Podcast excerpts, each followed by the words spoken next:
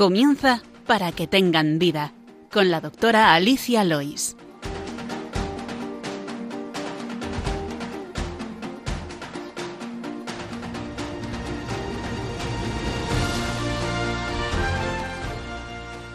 Muy buenos días, queridos oyentes de Radio María. Leí anoche que la vida, médicamente, se puede dividir en dos partes, la buena y la mala. El problema es que no sabes que la otra era la buena hasta que no llega la mala. Ojalá ayudáramos a todo el mundo a darse cuenta de lo bonito que es vivir cada día con salud. Estamos en el programa Para que tengan vida, un espacio dedicado a la medicina y la salud. Les saluda un lunes más quien les habla, Alicia Lois, hoy 22 de noviembre, acompañada de una gran amiga y compañera de carrera, Mónica Rodríguez Miñón, especialista en traumatología y cirugía ortopédica. Buenos días, Mónica. Gracias por venir. Buenos días. Encantada de estar aquí por primera vez. Y dinos, ¿de qué vamos a hablar hoy? Quería comenzar mi andadura en este programa hablando de algunos conceptos en traumatología que muchas veces se oyen, pero no se sabe exactamente a qué se refieren, de sus causas y su tratamiento. Pues ese será nuestro tema principal. A continuación, les adelanto el contenido del programa de hoy.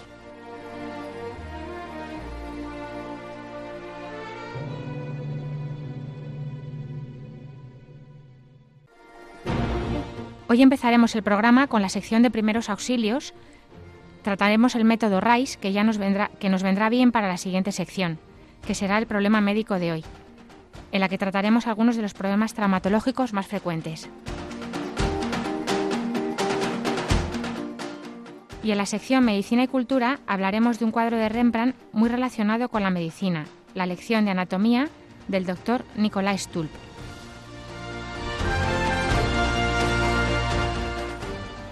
Les recordamos que tienen varias vías para contactar con nosotros.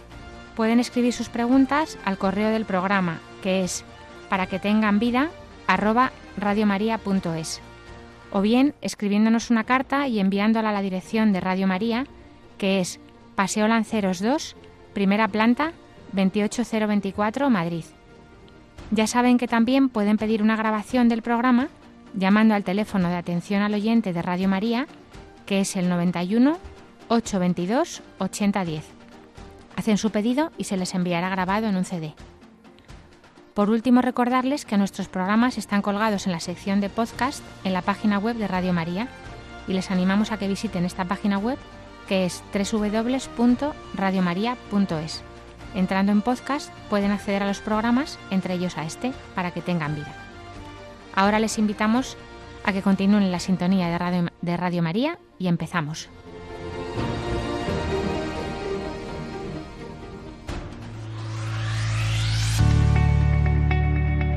Primeros auxilios. Como les hemos adelantado, hoy nos acompaña Mónica Rodríguez Miñón, traumatóloga y cirujana ortopédica. Hoy empezamos con esta sección de primeros auxilios, ya que nos va a venir bien para explicar cosas del problema médico después. Mónica, ¿qué nos has propuesto como traumatóloga en esta sección de primeros auxilios hoy? Os voy a hablar de un método que hay que seguir ante golpes y traumatismos, el método RICE, que es el acrónimo de reposo, ICE, hielo, compresión y elevación. Explícanos con más detalle. Si yo me hago un esguince, por ejemplo, ¿qué tengo que hacer o me doy un golpe? Bueno, pues siguiendo lo que hemos dicho de las palabras RICE, R-I-C-E, la R se refiere a reposo, es decir, no usar la parte lesionada del cuerpo o limitar la cantidad de tiempo en que se usa. Eso dará tiempo a la lesión para curarse y evitar daños posteriores. Puede que para hacer este reposo se necesite una ortesis blanda o rígida, un cabestrillo, una férula o el uso de muletas, bastones o un andador para caminar. El tiempo en que hay que hacer este reposo se lo indicará su médico de cabecera o el especialista en urgencias si ha necesitado ir. Siguiendo la siguiente letra, la I de hielo, el hielo ayuda a bajar la hinchazón, lo que alivia el dolor y la presión. Para poner hielo en la lesión, simplemente pueden envolver una bolsa de hielo o de gel que se mete en el congelador o una bolsa de, de verduras congeladas. Tiene que estar rodeado de una toalla delgada y colocarlo sobre la zona lesionada, dejándolo durante 15 minutos. Esto se puede repetir cada hora, entre uno y tres días. Siguiendo con el acrónimo, la C se refiere a la compresión. Las envolturas de compresión son vendajes que evitan la hinchazón y ayudan a mantener la lesión estable. La compresión generalmente se hace con una venda elástica. Y por último, la E se refiere a elevación, para ayudar a reducir la hinchazón. Eleva, sube, la parte lesionada del cuerpo por encima del nivel de su corazón. Usted puede hacer esto colocando almohadas debajo de la zona lesionada hasta que esté más elevada que su pecho al estar acostado, o si está sentado, más alto que la cadera. Trate de hacer esto todo el, mayor tiempo que pueda. Este es el método empleado ante prácticamente cualquier tipo de lesión en el campo de la traumatología. O sea que, en principio, hasta que nos vieran en urgencias, por ejemplo, si nos hemos hecho daño, podemos hacer esto o esperar a que nos... Bueno, eh, sí, sí, que sería útil, desde luego, hacer reposo, elevar la, el miembro afectado, por ejemplo, una mano, una muñeca, no sabemos si está rota o no, el, pues elevarla a lo mejor con un cabestrillo sujetarla, que eso siempre alivia, y poner hielo hasta que nos vean en urgencias. Y aún así, seguramente, aunque nos traten y nos vean, es posible que nos manden este, este tratamiento. Sí, o sea, es un poco también sentido común, pero ante cualquier traumatismo, golpe que nos pueda ocurrir pues ser eh, lejos de un centro médico, pues hacer estas, estas cinco medidas.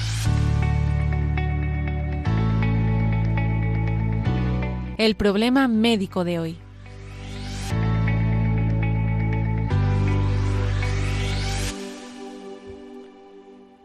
Como les hemos adelantado, hoy vamos a tratar de algunos términos que manejamos en traumatología, para aclarar conceptos y también abordar su tratamiento.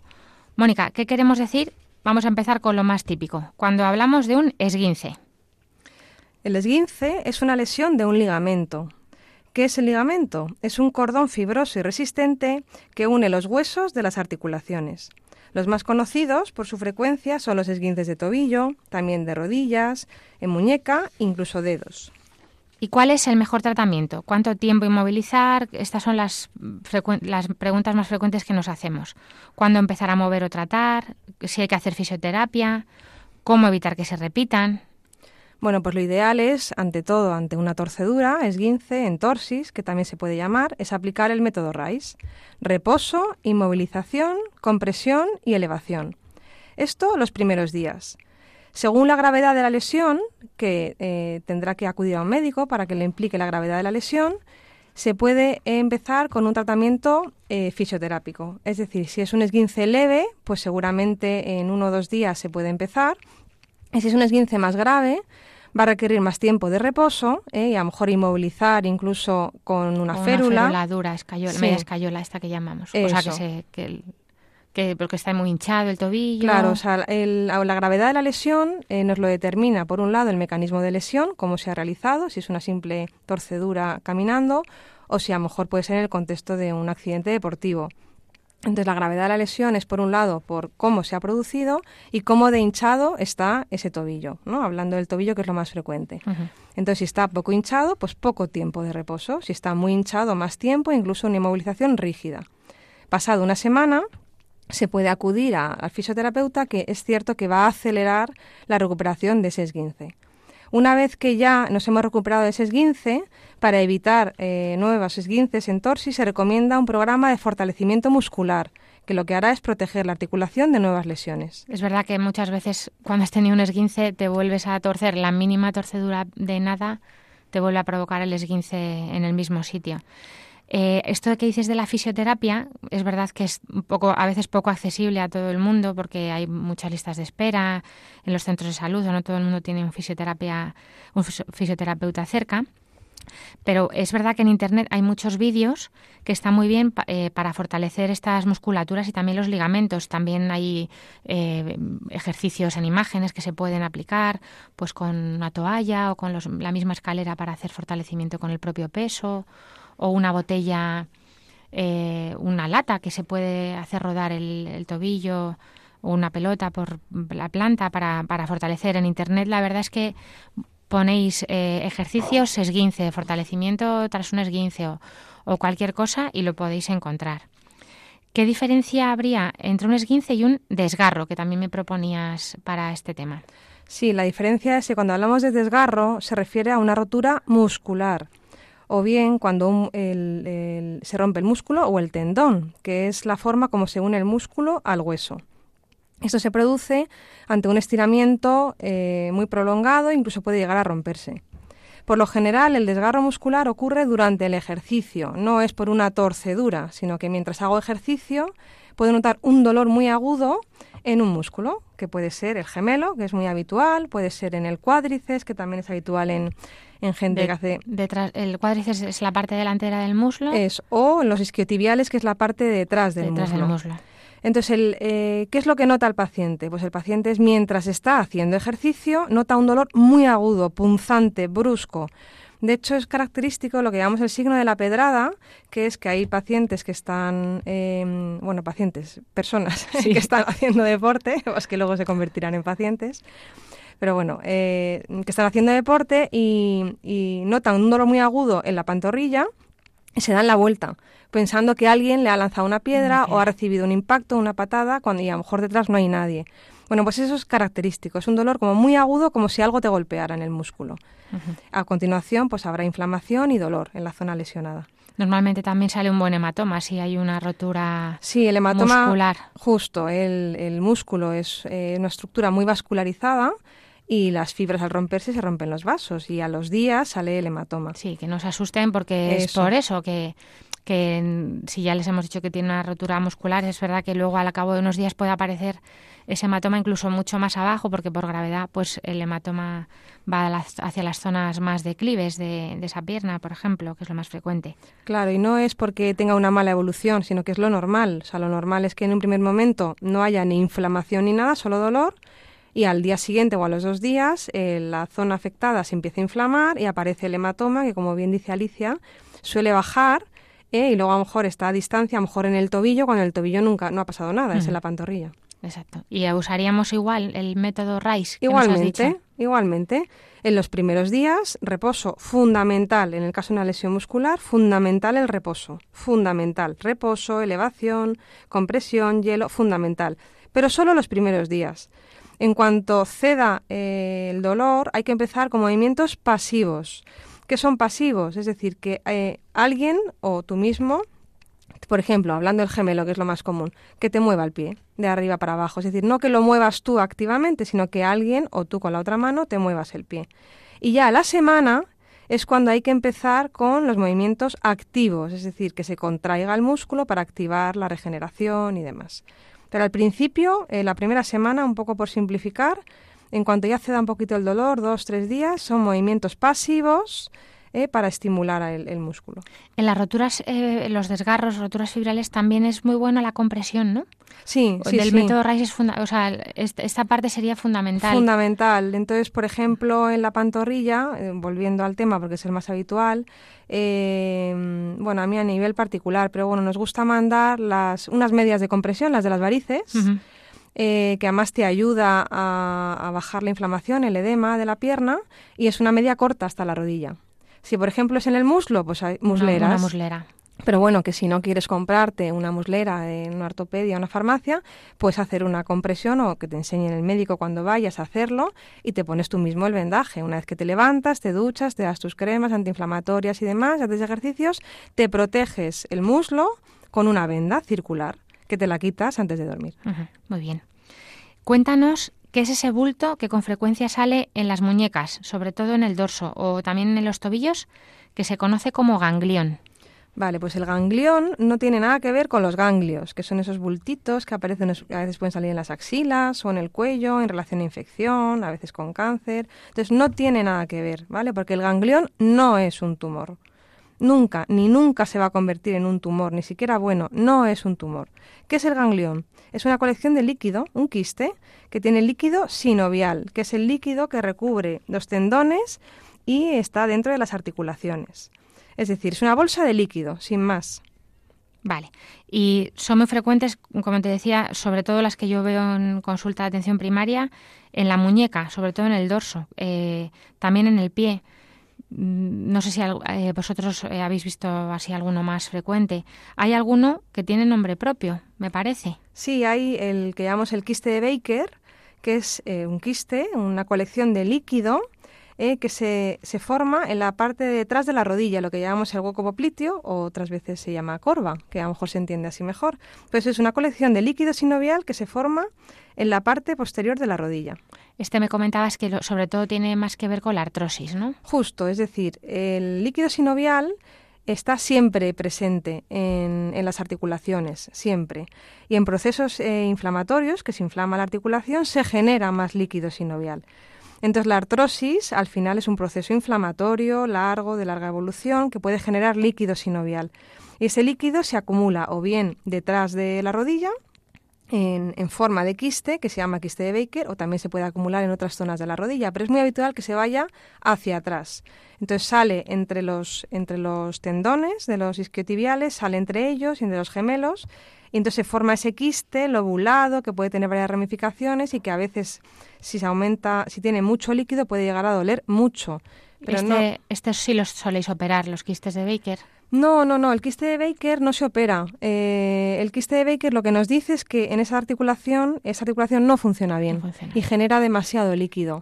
Pero el quiste de Baker no, no se opera. Salvo que se complique con algún hematoma o alguna cosa. No, o sea, la complicación más habitual que hay del quiste de Baker es que se rompa. Es la rotura del quiste de Baker. Y el paciente, eh, de hecho, mm, va a urgencias porque es un proceso bastante doloroso y a veces el proceso se puede confundir con una trombosis, una TVP. Y de hecho está en el diagnóstico diferencial de la trombosis, que es esa eh, formación de trombo en las venas de la pantorrilla. El diagnóstico diferencial es una rotura del quiste de Baker. Muy bien. Bueno, pues entendiendo que no es un tumor y no hay que analizar eh, o sea, su contenido, pero mm, dinos eso, ¿cómo se tratan estos gangliones? Bueno, pues una vez que ya sabemos y nos hemos tranquilizado y, tenemos la certeza de que no es un tumor, que no hay que analizar, que no hay que quitar porque no hay dudas de que se vaya a volver malo, pues en general el ganglión no se opera. Es decir, hay que tener en cuenta eh, que además el ganglión es líquido sinovial dentro de una bolsa. Entonces, igual que se forma una vez, se puede volver a formar. Y de hecho hemos tenido, tenemos casos de pacientes que se operan y les vuelve a salir con un porcentaje mm, bastante alto.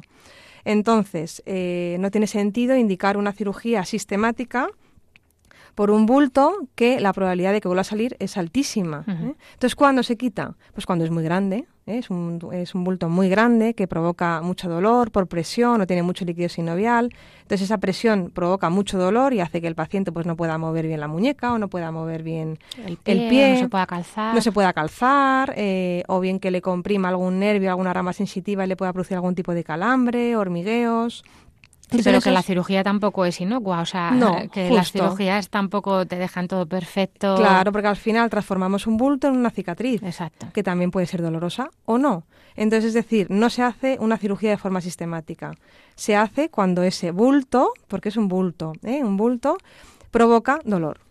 Vale, pues muy bien. Vamos a hablar de otro término que me has propuesto, la bursitis. Cuéntanos qué es la bursa y luego hablamos de su inflamación, que es la bursitis.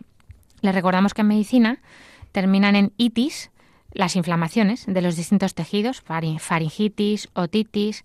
Esto es porque utilizamos el griego como lengua frecuente en nuestra mayoría de los términos y en este caso, pues de la bursa, la bursitis. Bueno, pues las bursas son, eh, volviendo al líquido sinovial, bueno, son sacos pequeños llenos de líquido ¿Y estos saquitos dónde están? Pues están sobre prominencias óseas para protegerlas cuando nos apoyamos sobre los codos, por ejemplo, eh, protegiendo huesos que son prominentes, pues en codos, rodillas, tobillos. Pues esos huesos prominentes para eh, protegerlos de impactos están recubiertos de bursas. Y no solo los huesos, también tendones. El más común es el tendón de Aquiles, que tiene una bursa por delante y por detrás. Y como decía, su inflamación se llama bursitis. La verdad que es una patología bastante frecuente. Muy bien, o sea, y no siempre tiene por qué, o sea, es inflamación, no tiene por qué haber infección. No, justo, es decir, la, la bursitis puede ser inflamatoria o infecciosa. Infecciosa, eso ya nos lo dirán otros signos, pero por ejemplo en el codo, que es muy frecuente, que a veces vienen con una bola en el codo, en la zona justo del apoyo, pues a veces sí que hay que poner antibiótico, pero no siempre hay que poner antibiótico. Habrá que ver si está caliente, bueno, si está caliente, pues especialmente el dolor. Claro. Bueno, a veces dudamos, pero pero no siempre hay que poner antibiótico. También se haría el método Rice, yo creo, ¿no? Justo, como, decías antes. Claro, como veréis, al final, eh, para todo el problema en general en traumatología, el método Rice va bien. Entonces, una bursitis es una inflamación. Cuando ya sospechamos que puede estar infectada, hay más signos. ¿Eh? La zona está roja, está caliente, incluso puede tener una celulitis, que es como una extensión de una placa eh, rosácea. Por, la piel. En la piel. Entonces, en esos casos en los que se sospecha que hay una infección, eh, pues yo creo que habría que mandarlo a, valorar, incluso eh, si hay dudas de una infección, incluso pinchar la bursa, analizarlo. analizarla, aunque a veces cuando hay un cuadro de celulitis, pues nos resistimos porque podemos nosotros propagar la infección al pinchar. Pero bueno, sobre todo es que una bursitis no siempre es por una infección, y la sospecha de infección la tiene que, eh, la tiene valorar, que el valorar el médico de cabecera y es el que valorará si hay que poner antibiótico. A veces se empieza con tratamiento antibiótico y cuando ya no evolucionan bien, pues ya se puede valorar, una vez que pase la fase de celulitis, valorar pincharla. Muy bien. Pero no es lo ideal. Y una que tiene nombre propio y es muy frecuente es la trocanteritis. Eso, la trocanteritis. Es muy famosa. Muy famosa. Eso es, la trocanteritis es una inflamación de la bursa que está por encima del trocánter mayor. ¿Qué es el trocánter mayor? Es una prominencia en la cara lateral de la cadera. Entonces, la trocanteritis es un conjunto de síntomas dolorosos localizados en la cara lateral de la cadera, que no es la espalda. Es en el muslo, donde, donde apoyamos al dormir la. Eso, cuando nos ponemos de lado, esa zona que apoyamos, esa es, eso es el trocánter mayor. Bueno, pues lo que se inflama es una bursa que protege ese trocánter mayor de golpes, ¿no? es muy probable que el paciente note eso, un dolor en la zona lateral de la cadera, que incluso se irradia por la zona lateral hasta la rodilla e incluso el pie, o sea que nos puede hacer confundir con una ciática. Es común que aparezca al acostarse sobre ese lado, también después de estar mucho tiempo de pie, o al cambiar de postura de sentado a levantarse, también al subir y bajar escaleras.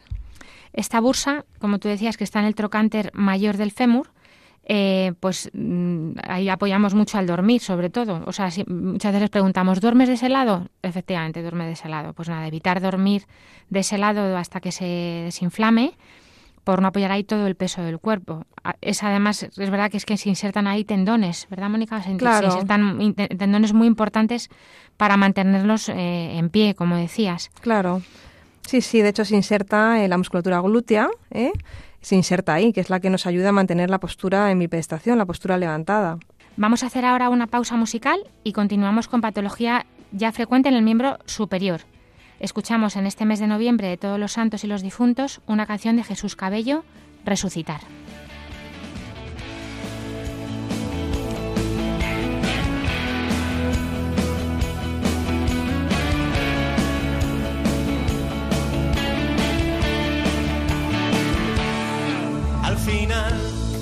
cuando todo esto acabe, volverás revestido de grandeza. Tu poder derramará el amor por cada rincón de la tierra. Tu presencia alegrará la creación. Esperaba tu promesa de resucitar a tu imagen ser tan libres como el aire, resucitar por tu sangre,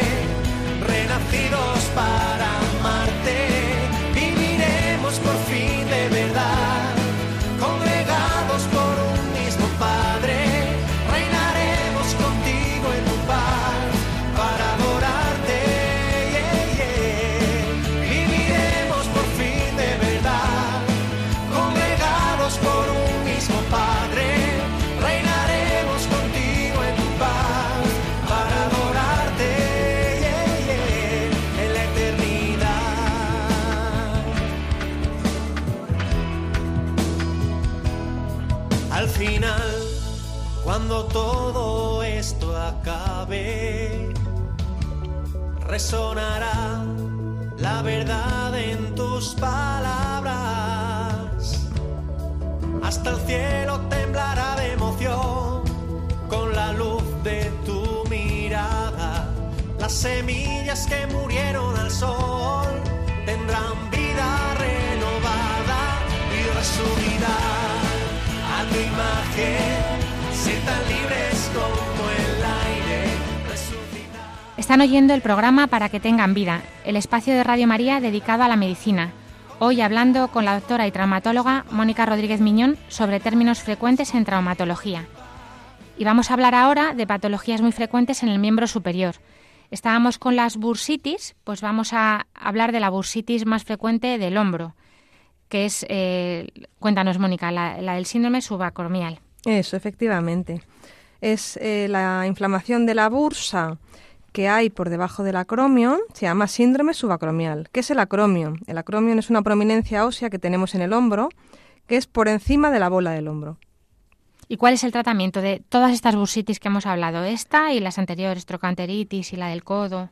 Bueno, pues como su nombre indica, bursitis es una inflamación. Entonces, ¿qué hay que hacer?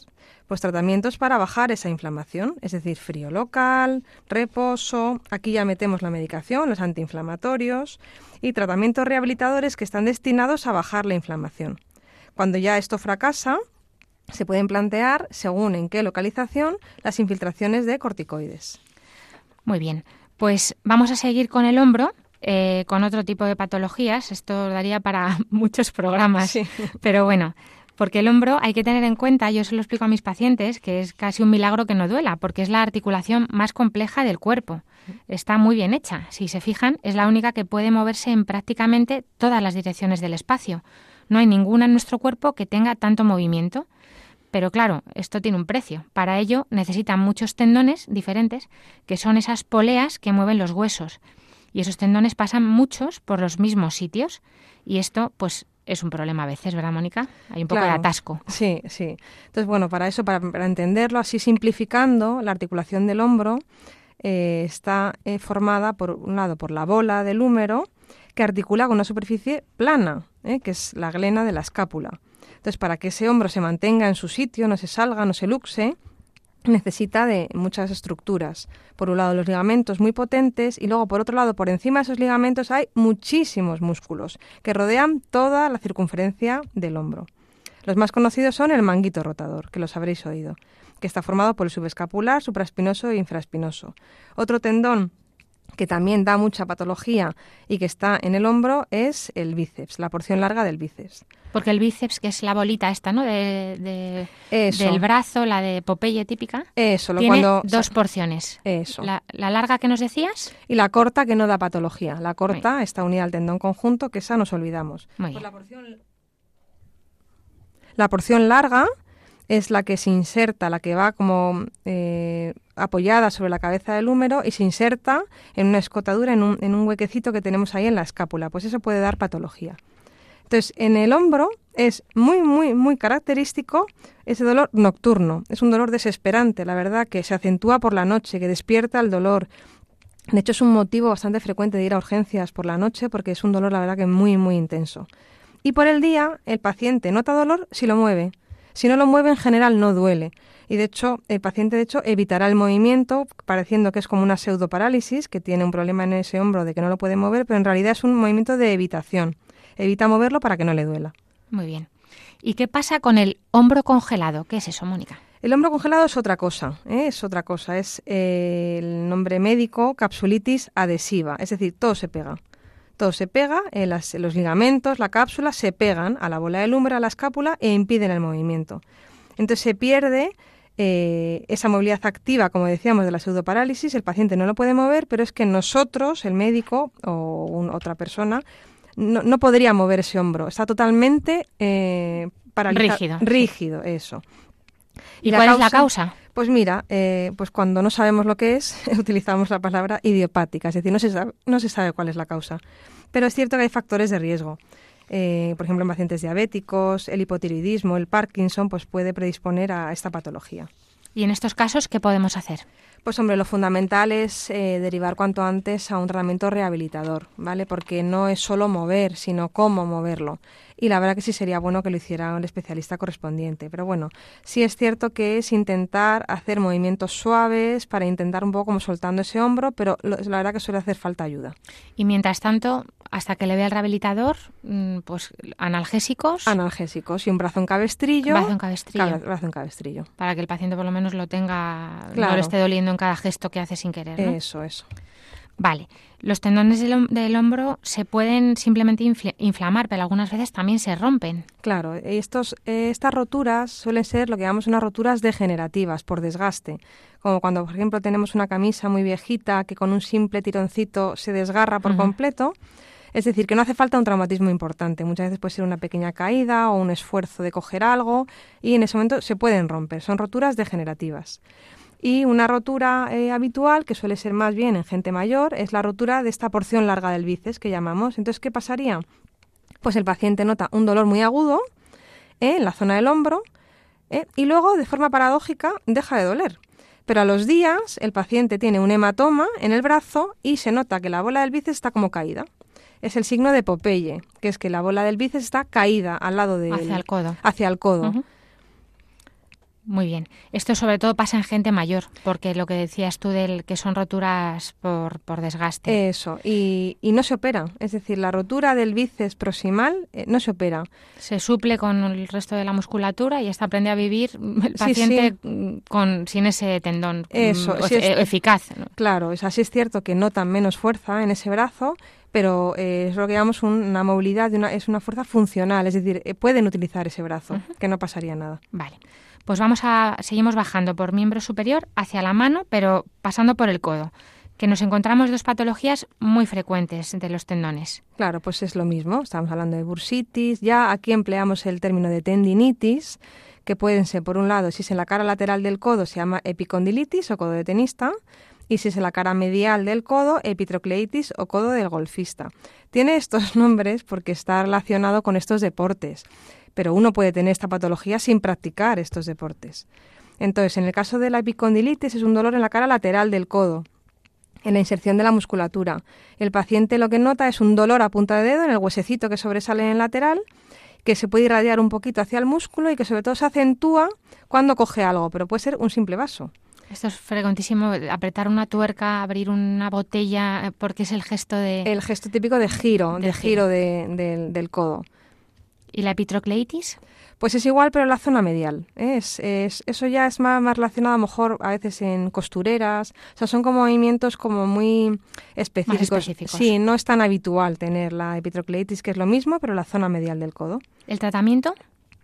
Pues hacer una inflamación, pues como siempre el método RICE, en un primer momento reposo, el hielo, el, inmovilizar simplemente con un brazo en cabestrillo y tomar antiinflamatorios y eh, derivar a rehabilitación para emplear tratamientos dirigidos a bajar la inflamación.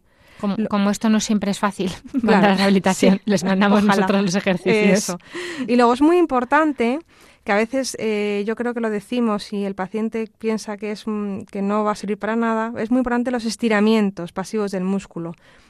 Son fáciles de hacer, pero bueno, habría que enseñarle, pues puede ser el médico de cabecera, le puede enseñar cómo estirar esa musculatura y esos estiramientos, eh, esos aunque duelan, aunque duelan, es muy importante hacerlos y de verdad que son eficaces a largo plazo, día tras día tras día, incluso las semanas. Sí, eso deberíamos, deberíamos hacerlos todos mm, siempre. Para prevenir. Para prevenir también, porque además las epicondilitis es muy frecuente con las, personas que utilizamos mucho el ordenador. Justo. Y también, pues eso, el estiramiento mejora el riego sanguíneo en esa zona. Claro. Y así favorece eh, la recuperación de pequeñas microcicatrices que puede haber. Claro. Aunque este duela, como dice un fisio que conozco, si no grita, no rehabilita. Tiene que molestar un poquito el estiramiento. Vale, y estas a veces se operan. Sí, a veces se operan. Pero bueno, antes de hablar de la cirugía, quería un poco decir que en pacientes que tienen que seguir trabajando, a ver, ¿qué sería ideal? Pues hacer un parón eh, laboral, pero a veces no se puede. Entonces, en pacientes que hacen esfuerzos, les ayuda mucho el uso de las cinchas, que son como unas eh, correas circulares que se ponen en el codo, con una bolita que hace presión un poquito más abajo del, del, hueso y lo que hace es que cambia el punto de inserción de la musculatura. Entonces le permite al paciente hacer ese esfuerzo sin dolor, porque no tira de la zona lesionada, de la zona dolorosa. Reparte la carga eh, de, ese, de ese punto concreto en todo el perímetro del brazo. Eso. Esto lo tienen en las farmacias, en, en muchas tiendas deportivas, bandas de codo que se ponen, eh, pues es un poquito distal a donde duele más. Eso. Y bueno, cuando ya no, no, todo esto no funciona, pues se pueden poner infiltraciones. En casos refractarios eh, se plantea la cirugía.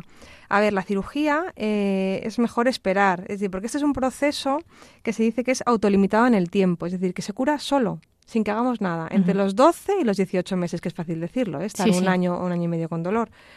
Pero es que la mayor parte de las veces se cura solo, sin que hagamos nada. Pero todo lo que hagamos, es decir, los antiinflamatorios, el usar las cinchas para eh, cambiar la zona de presión, hacer los estiramientos, si tenemos opción de un tratamiento rehabilitador para bajar la inflamación, las infiltraciones, todo esto acelera la recuperación o por lo menos alivia los síntomas hasta que tu propio cuerpo sane esa lesión. Entonces, por eso no, no conviene hacer una cirugía precoz, porque muchas veces el proceso se cura sin que hagamos nada. Pero por desgracia hay veces que eso no pasa. Esos son los pacientes que se operan. Muy bien. Pues bajamos hacia la mano pasando por la muñeca y aquí tenemos una tendinitis también muy frecuente con nombre propio. Sí, que es la tendinitis de Dequerben. Esa tendinitis es una inflamación de unos tendones que tenemos en el borde lateral de la muñeca. Es como si siguiéramos el pulgar, el primer dedo, pues siguiéramos hacia la muñeca, pues hay unos tendones que se encargan de mover el dedo gordo. Eh, a veces eh, no es una tendinitis, sino una rizartrosis. ¿Qué es la rizartrosis? Pues es la artrosis de una articulación que se llama trapecio metacarpiana, que es la articulación que permite el movimiento del pulgar, de en todos los movimientos. Es un, el pulgar es un, es un es el dedo, el primer dedo de la mano, que se mueve en todas las direcciones. Bueno, pues para hacer ese movimiento se apoya eh, en esa articulación. Entonces, eh, esto lo que el paciente nota es dolor en el borde lateral de la, de la mano eh, muñeca y el tratamiento, pues como siempre, antiinflamatorios, el uso de ortesis, que en este caso recomendamos que sea solo por la noche, ¿vale? Pues si se usan todo el día, que a veces es bastante habitual porque el paciente tiene dolor y la usa, se atrofia la musculatura y empeora el proceso. Entonces, recomendamos que sea solo por la noche. Muy bien. Pues seguimos hacia los dedos, eh, donde solemos oír otro término, que es el dedo en resorte o en gatillo. Eso, el dedo en resorte o en gatillo es que el tendón flexor del dedo, el que se encarga de cerrar el dedo, se engancha. Entonces el paciente nota el salto en la parte distal del dedo, cerca de la uña, pero en realidad el problema está en la palma de la mano. Ese tendón está más gordito, entonces se engancha en una polea, ¿eh? entonces es un tema de conflicto de espacio, se engancha, entonces no puede hacer el recorrido y el, dedo se queda cerrado. Y el paciente lo que nota es que a veces tiene que ayudarse de la otra mano para ayudarse de la otra mano para abrirse el dedo. Muy bien. Y otro término que, por desgracia, no sabemos a quién le va a ocurrir, ¿no? Porque es un poco más eh, de gen- genética, es Sí. el- la enfermedad de Dupuytren. Eso, la enfermedad de Dupuytren son bultos ¿eh? Eh, que salen en la palma de la mano. ¿eh? Y estos bultos no son tumores, ¿vale? Ni lo van a ser nunca. Eh, Son engrosamientos de una fascia que tenemos en la palma de la mano, pues que por un, lo que tú has dicho, o sea, es, mm, tiene un carácter genético, no sabemos por qué, se engruesa y se pega a la piel. Entonces esto va retrayendo los dedos eh, y de hecho antiguamente pues no se conocía, no se operaba, entonces veíamos muchos pacientes con los dedos pegados a la palma de la mano. Es un proceso indoloro y suele ser progresivo. Entonces en estos casos, eh, si hay dolor, no suele ser un Dupuytren, ¿vale? La causa del problema, porque no duele. Entonces cuando se opera, porque aquí sí, la única solución sería una cirugía, cuando ese dedo se está cerrando, es un proceso progresivo, eh, cuando se empieza a cerrar, pues para evitar el que ese paciente no pueda volver a estirar la mano, es cuando se operan. Hacemos una pausa musical antes de pasar a otros aspectos del miembro inferior, esta vez acompañados de siervas, con la canción Confía en Dios. Se la quiero dedicar especialmente a Alex y María, los papás de Mariquilla, que este mes perdieron a su hijita.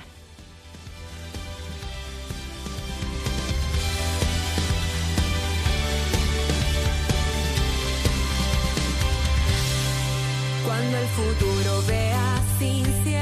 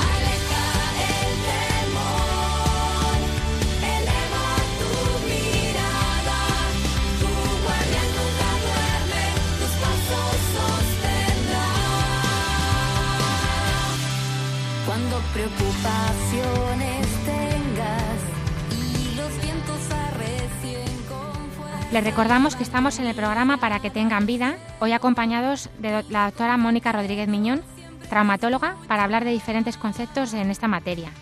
Vamos a hablar ahora del síndrome piramidal. Sí, el síndrome piramidal es una neuropatía, una inflamación del nervio ciático a su salida eh, de, la, de la zona glútea. Entonces se comprime por un tendón muy potente que es el tendón piramidal. Entonces, ¿qué nota el paciente? El paciente nota un dolor a punta de dedo en la zona del glúteo que se irradia por la cara posterior de la pierna, una ciática, pero que nace de la zona glútea. El tratamiento, pues como siempre, el reposo, antiinflamatorios y hacer estiramientos de la zona eh, para, eh, que para intentar disminuir la inflamación y el dolor. Que no se preocupen, que muchas veces se preocupa el paciente de que tengan una hernia o algo en la, en la columna, ¿verdad? Y Claro, el veces- paciente lo que nota es eso, que no tiene dolor en la espalda, ¿eh? es solo un dolor ciático que nace en el glúteo. Muy bien. Otra patología frecuentísima, yo les digo a mis pacientes, si me pongo a tocar rodillas en la sala de espera, más de uno le duele ahí. Es la tendinitis de la pata de ganso o Eso. tendinitis anserina. Eso, la tendinitis anserina. Se llama de la pata de ganso porque se inflaman unos tendones, eh, que son los tendones isquiotibiales, que van por la cara posterior de la pierna y luego se insertan en la zona medial de la rodilla, como si fuera un trípode, como una pata de un ganso. Entonces, el paciente que nota dolor, dolor en la zona medial de la rodilla. Es muy frecuente eh, en el contexto de la, artro- de la artrosis, pero también puede aparecer sin artrosis. Este paciente está siempre presente y eh, uy, este paciente, Este dolor. este dolor está siempre presente y empeora al subir y bajar escaleras, al estar mucho tiempo de pie, al cambiar de postura de sentado a de pie y el- lo que nota el paciente es dolor, incluso dolor nocturno. En el tratamiento, como siempre, reposo, antiinflamatorio, si se puede y con suerte rehabilitación y cuando no cede, infiltraciones. La verdad es que las infiltraciones aquí son súper agradecidas Muy agradecidas. porque no tienen los efectos secundarios a nivel general que muchas veces estos pacientes, a veces mayores, no pueden tomar mucho antiinflamatorio Claro, porque les sube la tensión, les hace daño al estómago y sin embargo la infiltración va justo al sitio del dolor. justo. Es un tratamiento ahí justo que le alivia muchísimo y se puede repetir a las seis semanas si, si hiciera falta y es muy, muy agradecido. Sí. Muy bien, Mónica. Y vamos a terminar, aunque habría más cosas, pero hablando del pie, con dos temas que, vamos, nos daría para hacer programas Sí. enteros, que es la fascitis plantar y el espolón, cal- el el espolón calcáneo. Cuéntanos. Bueno, pues la fascitis plantar es una inflamación, eh, terminando con lo del término de itis, es una inflamación de la fascia plantar, que es una tela, una fascia que tenemos en la planta del pie. Entonces el paciente suele notar un dolor a punta de dedo en la zona del talón. ¿Vale? A veces irradia hacia adelante, pero no tiene por qué irradiarse. Es muy característico que aparezca el dolor con el primer paso. Y a Cuando veces- arrancan. Cuando arrancan. Y luego cuando calientan, que decimos, desaparece. También puede empeorar después del ejercicio, no durante el ejercicio, sino después. Es decir, el paciente se levanta por la mañana, según pone el pie en el suelo, tiene un dolor horroroso que no lo puede apoyar, va calentando, desaparece el dolor, hace su día a día, su actividad, su trabajo, incluso deporte, y al final del día tiene un dolor terrorífico.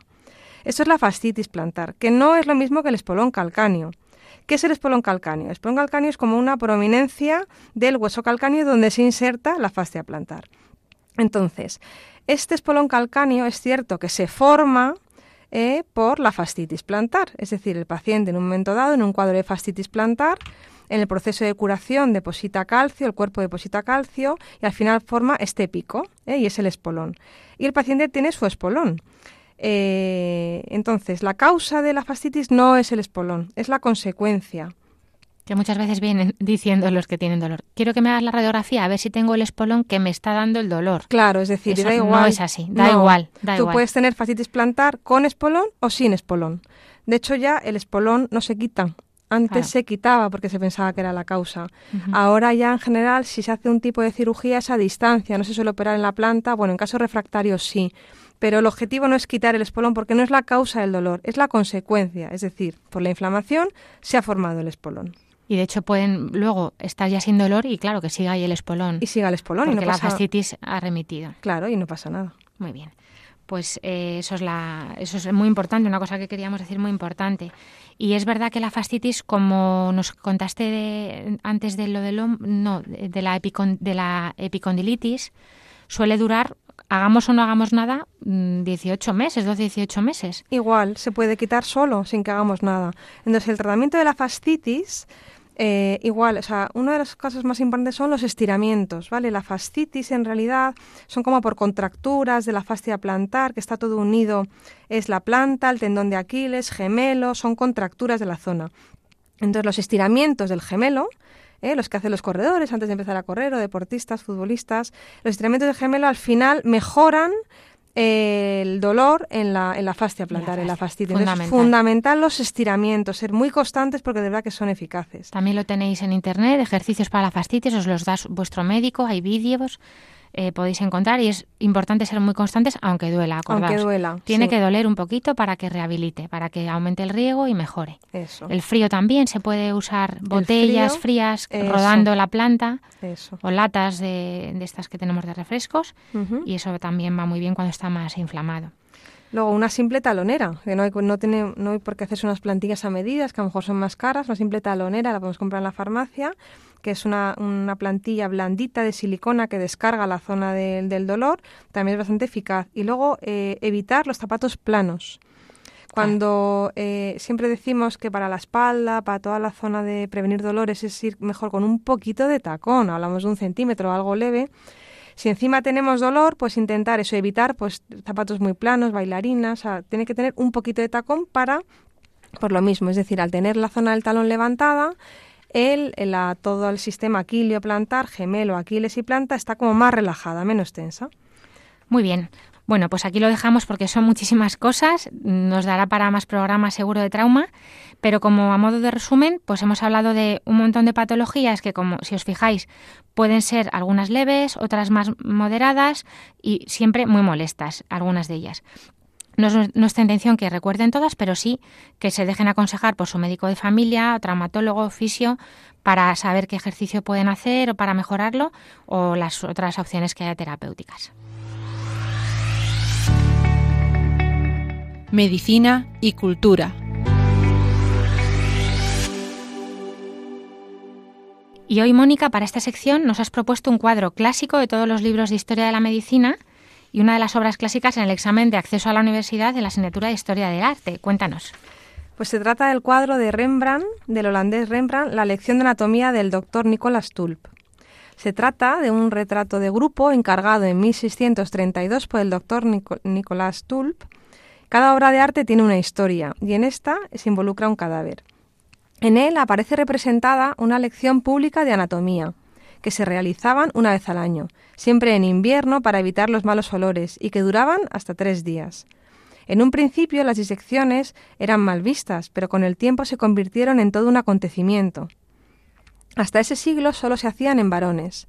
Por ley solo se usaban cadáveres de criminales. Las disecciones públicas en esta época se consideraban como un espectáculo teatral. Se cobraba la entrada y terminaba con un banquete social. En esta obra vemos al doctor Tulp con su sombrero, reflejo de su cargo, con unas pinzas en la mano derecha, mostrando a sus alumnos la disección de un brazo, los tendones y los músculos. Este doctor era especialista en aparato digestivo y descubridor de la válvula iliocecal, que es la que une el intestino delgado con el grueso. Probablemente no es del todo realista en el sentido de que las disecciones solían comenzar con las vísceras abdominales, porque era lo primero que se estropeaba y lo que peor olía. Pero bueno, en esta lección Rembrandt eh, pues nos, nos, refleja sobre todo la anatomía del brazo. El cuerpo del muerto en el que se realizan las prácticas es el de un conocido criminal ajusticiado ese mismo día. Detrás de él se sitúan siete alumnos del doctor que escuchan atentamente la lección, destacando el realismo de las figuras a través de sus expresiones, sorpresa, entusiasmo, atención. Las miradas de cada una de las figuras hablan por sí solas y hacen que el espectador se sienta protagonista también de la escena y se integre en la lección ampliando así el aula de Tulp a la sala donde se expone el cuadro. Las figuras apiñadas en torno al cadáver suponen una novedad, ya que en los retratos de grupos anteriores se pintaban a las personas en fila. Al colocarlas así, Rembrandt ofrece una mayor sensación de realismo. El colorido oscuro, también característico de la técnica tenebrista que utiliza Rembrandt, eh, es importante, pero además hay que destacar la austeridad de colores, marrones, eh, negros, de los trajes de aquella época, también animada por los cuellos y puños blancos. Pero no hay colores, no hay colores así vivos. Los detalles de los cuellos y los ropajes o los libros demuestran la altísima calidad del artista, que triunfa en Ámsterdam gracias a estos trabajos. La verdad es que es asombroso que con solo 26 años Rembrandt demuestre una habilidad extraordinaria. El detalle del brazo abierto, pero sobre todo en la ruptura con la rigidez de los retratos colectivos que decías, que hay como movimiento, colocando a los asistentes en actitudes diferentes, le da mucho movimiento. No parece que los personajes estén posando. Y este cuadro se conserva en el Mauritius de la Haya en los Países Bajos. La verdad es que es digno de verlo. Podéis buscar en internet porque es una preciosidad.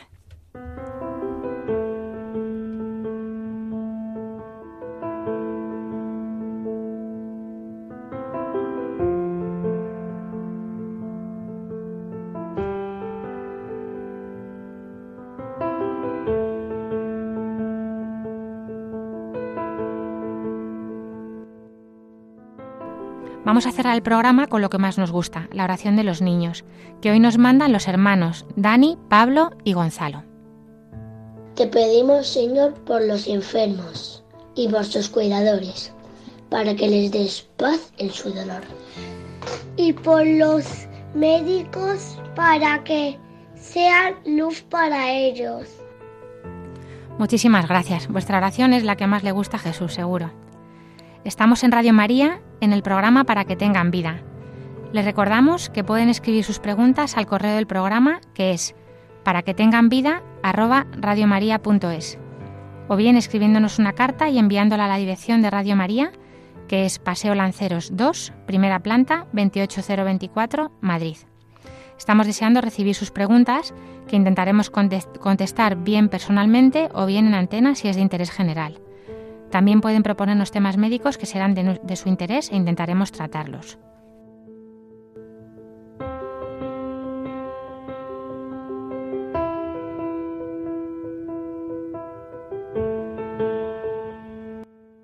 Ya saben que también pueden pedir una grabación del programa llamando al teléfono de atención al oyente de Radio María, que es 91 822 8010.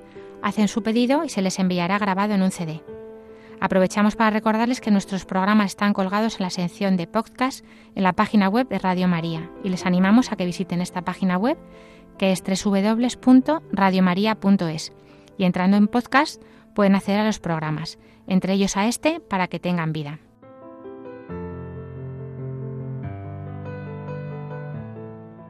Y con esto nos despedimos, agradeciendo muchísimo a la doctora Mónica Rodríguez Miñón el habernos acompañado hoy. La verdad es que, Mónica, cuento contigo para muchos programas más. Tenemos muchos temas de qué hablar. Sí, yo encantada de venir y cuando quieras. Muchas gracias a ti. Gracias a los técnicos de sonido, a José Luis y a Javi y a todo el equipo de Radio María. Y por supuesto, gracias a los oyentes por habernos acompañado. Nos volveremos a encontrar, si Dios quiere, dentro de dos semanas. Ahora les invitamos a continuar en la sintonía de Radio María y que Dios les bendiga.